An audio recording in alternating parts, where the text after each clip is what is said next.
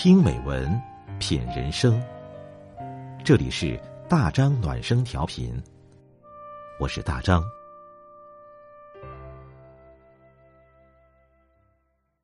朋友你好，今晚我们分享的文章是：愿你平安和健康的活在这珍贵的人世间。作者李思源。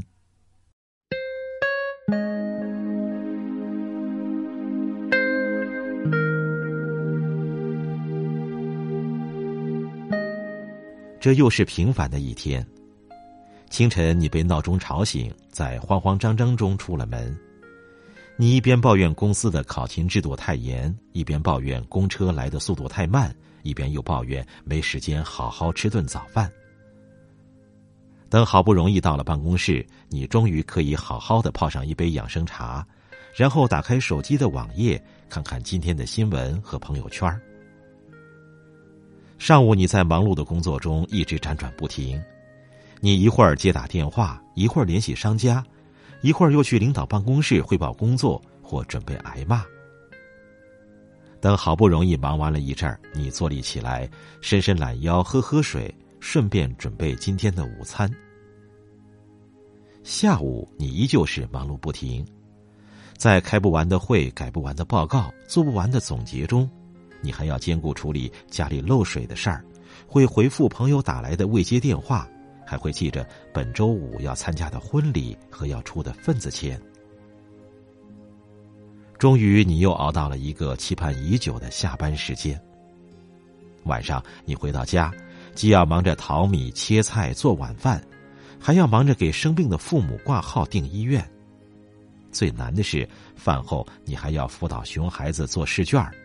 乃至在半夜还忙着做孩子明天要交的手工作业，以及为学校最近组织的家长才艺表演发愁。这是大多数人的一天，或者说是三百六十五天。这样普通的日子，一日复一日的循环。虽然你无病无灾无痛，甚至父母安在，孩子健康。还有稳定的薪水和工作，日子不算太好，也并不算太坏。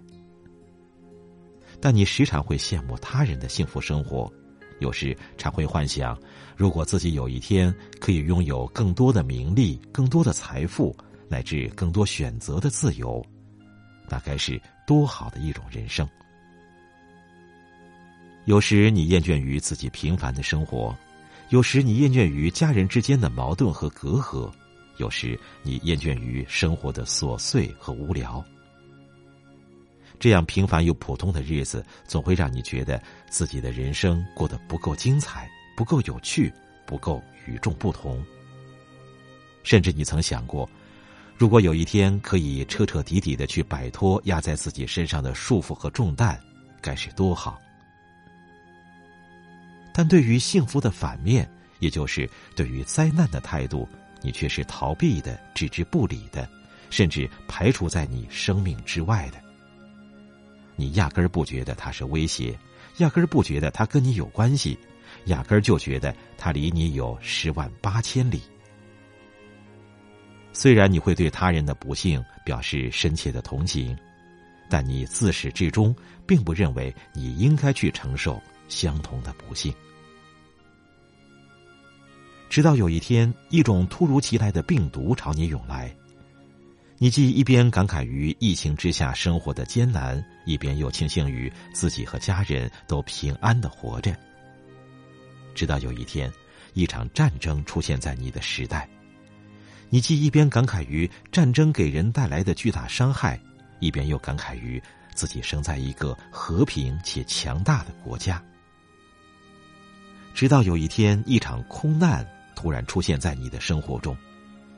你一边为机上的人员和乘客祈祷，一边又感慨于要珍惜当下和珍惜身边的所有人。也是到这一刻，你才突然发现，原来我们这一生家庭和睦、收入稳定、身体健康，已是最大的幸福。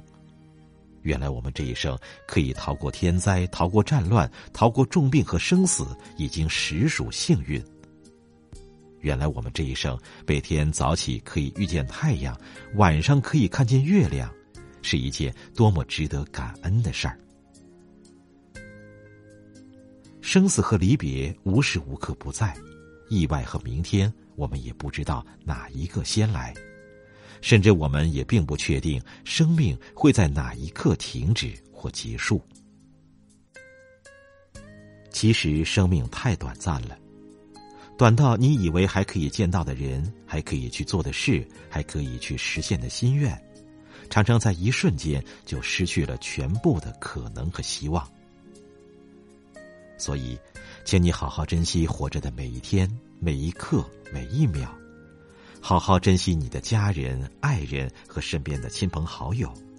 好好去珍惜那些萍水相逢乃至意见相左的陌生人，请在可以拥抱的时候好好去拥抱，可以去相爱时好好去相爱，可以去陪伴时好好去陪伴。不要等到失去了再懊悔和遗憾，因为再多的眼泪和悲伤都换不回哪怕一秒的时间去相聚，或。好好说再见。此后的每一天，愿你平安，愿你健康，愿你好好活在这珍贵的人世间。